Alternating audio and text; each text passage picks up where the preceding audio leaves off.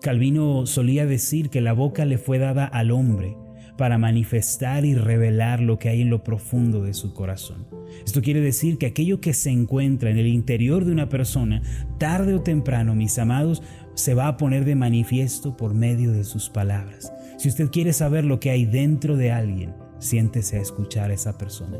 Tarde o temprano, su espíritu, su interior, su corazón se pondrá de manifiesto en las palabras que esa persona dice. Esta es una realidad mencionada por el Señor Jesús en Mateo capítulo 12, versículo 34, en donde dice, porque de la abundancia del corazón habla la boca. Aquello que llena mi mundo interior se va a manifestar en mi mundo exterior a través de mis palabras.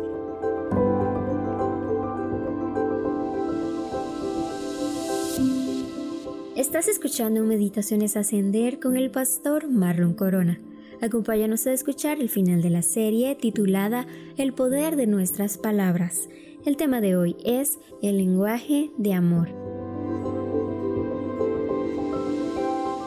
El Señor Jesús también dijo que es del corazón de donde salen los males más terribles que la humanidad haya conocido. En Mateo capítulo 15, versículo 19 dice de esta forma, porque del corazón salen los malos pensamientos, los homicidios, los adulterios, las fornicaciones, los hurtos, los falsos testimonios, las blasfemias. Es aterrador lo que puede salir del corazón de una sola persona. No obstante, la Biblia dice acerca de nosotros que al creer en Cristo y recibirle como Señor y Salvador, hemos nacido de nuevo. Por ende, los cristianos son personas que tienen un corazón nuevo y un espíritu nuevo que les fue dado en el nuevo nacimiento. En otras palabras, nuestro interior, hermanos, ha sido renovado. Esa es la realidad con la que viven los hijos de Dios. Hemos sido totalmente cambiados y transformados en nuestro ser. Nuestra esencia, los fundamentos de nuestra personalidad han sido transformados en el nuevo nacimiento. Ahora, ¿qué es lo que hay en el interior de un cristiano? ¿Qué hay en el corazón de un creyente? La Biblia nos responde a esta pregunta en Romanos capítulo 5, versículo 5. Este pasaje dice así, y la esperanza no avergüenza, porque el amor de Dios ha sido derramado en nuestros corazones por el Espíritu Santo que nos fue dado. ¿Qué hay en mi corazón? ¿Qué dice la Biblia que hay en mí? Una vez que yo creí en Cristo, que rendí mi ser ante el Señor, ¿qué hay en mí? Dice la Biblia y responde de esta manera, el amor del Padre Celestial. En palabras sencillas, dentro de los hijos de Dios reside el amor del Padre Celestial.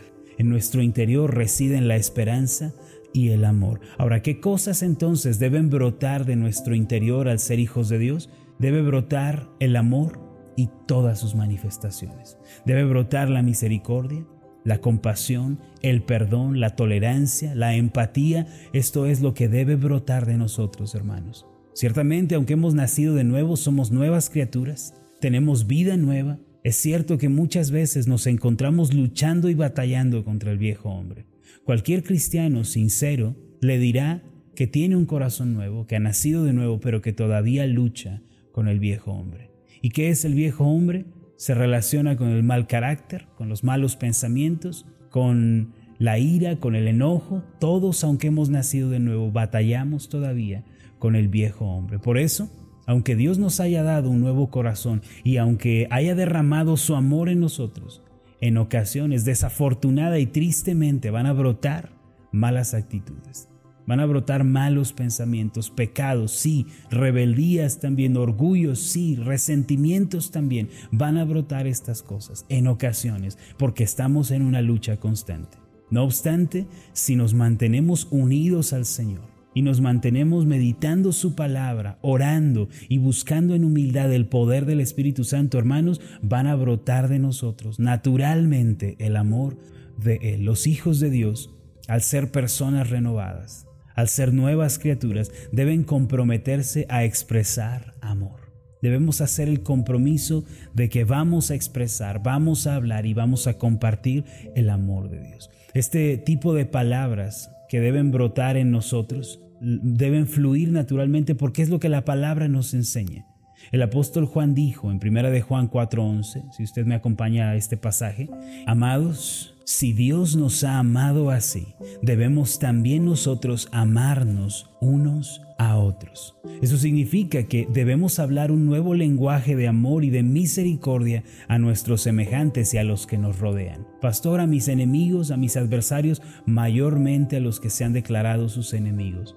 Pastor, en otras palabras, debo tratar con misericordia a mi vecino que me hace la vida imposible, a mi compañero de trabajo, a mi esposa, mayormente a ellos. Dijo el Señor Jesús, ¿qué mérito hay en amar a, los amigos, en amar a, los que están de acuerdo con nosotros? Amen a sus enemigos, bendigan a sus adversarios, oren por los que los persiguen. Aquel que los aborrece, ustedes sírvanlo con un corazón sincero.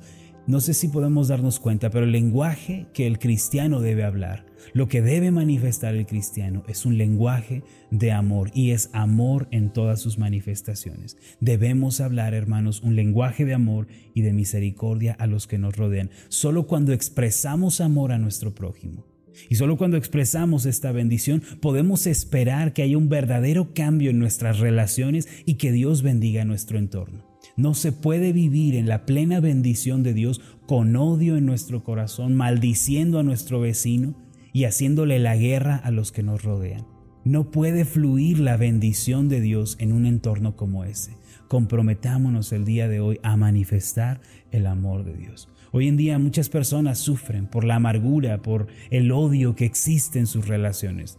Tales sentimientos, mis amados, se originan cuando no hay perdón, cuando no hay misericordia, cuando no hay comprensión. En la familia o en el matrimonio o en la sociedad, vivimos en una sociedad que todo lo juzga.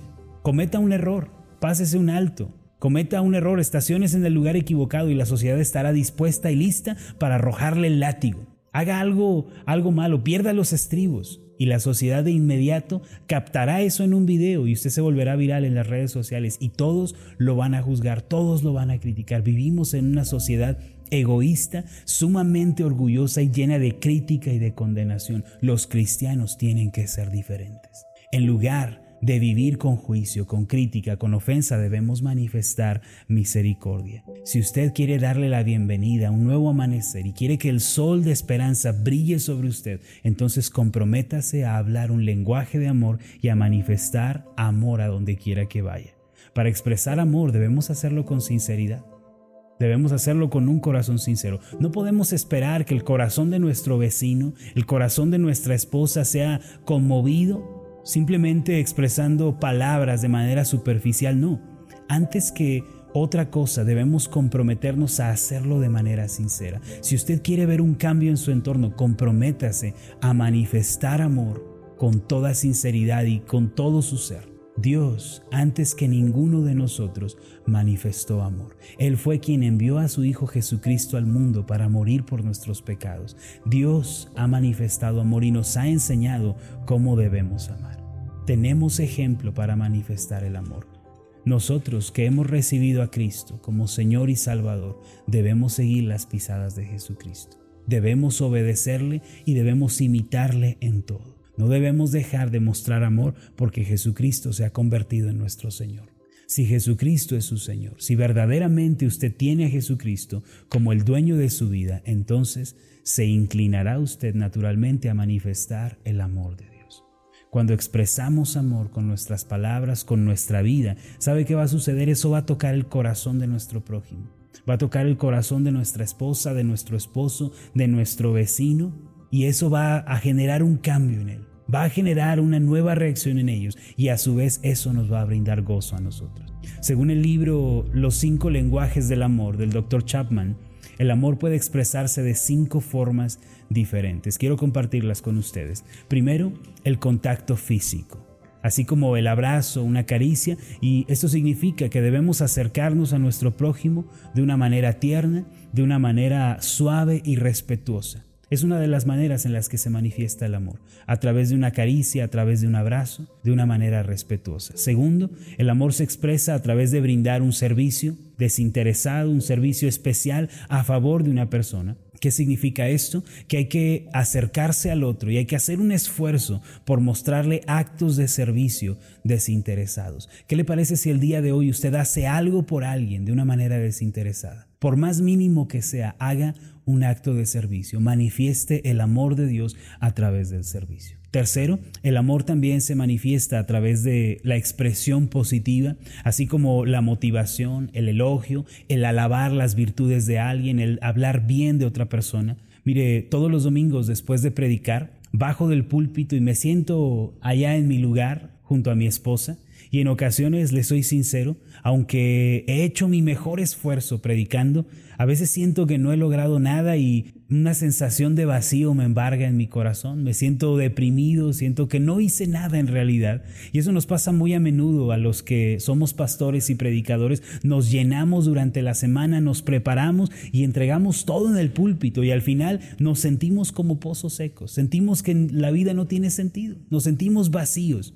Sin embargo, cuando yo me siento allí al lado de mi esposa, ella se inclina a mí de inmediato y me dice, mi amor, predicaste hermoso. Mi amor, qué buen mensaje. Tu prédica estuvo hermosa. Gracias por edificar a la iglesia y al mundo con la palabra de Dios. Eres el mejor predicador. Y cuando ella me dice esas palabras, mi corazón se anima, me fortalezco, me siento otra vez renovado para predicar la próxima semana. ¿Qué quiero decir con todo esto? Que cuando mostramos amor con nuestras palabras, eso va a fortalecer nuestras vidas. Cuarto, el amor también se manifiesta a través de regalar un obsequio. ¿A quién le gusta, no? Que le regalen cosas. Todavía no conozco a la persona que dice, no, no, no, a mí no me gustan los regalos. No, no, no, a mí no me gustan los presentes. Por más pequeño que sea, si alguien viene con una cajita envuelta con un moño y le dice, hermano, aquí está este presente, uy, eso lo llena uno de expectativa, nos gustan los regalos. Y es una de las formas en las que las personas comunican amor a otras. Quinto, el amor también se manifiesta a través de pasar tiempo juntos. Y lo que importa allí es el tiempo de calidad. Es pasar un tiempo importante, escuchar, estar a la par de la otra persona. Hermanos, si tan solo nos comprometemos a hablar con amor y misericordia, nuestro mundo va a ser transformado. La vida de nuestro prójimo va a ser transformada cuando nosotros le empecemos a hablar un lenguaje de amor. Yo le invito a partir de este día, expresemos un lenguaje de amor, transformemos nuestro hogar con la ayuda de Dios en un lugar de bendición, de gozo y que sea un refugio porque siempre estamos hablando con amor. Permítame hacer una oración por usted. Amado Dios y Padre Celestial, tú nos diste la muestra más grande del amor y de la misericordia allá en la cruz del Calvario. Fue allí, Señor, donde tú nos mostraste amor inagotable. Y es desde allí donde anuncias misericordia, compasión, reconciliación.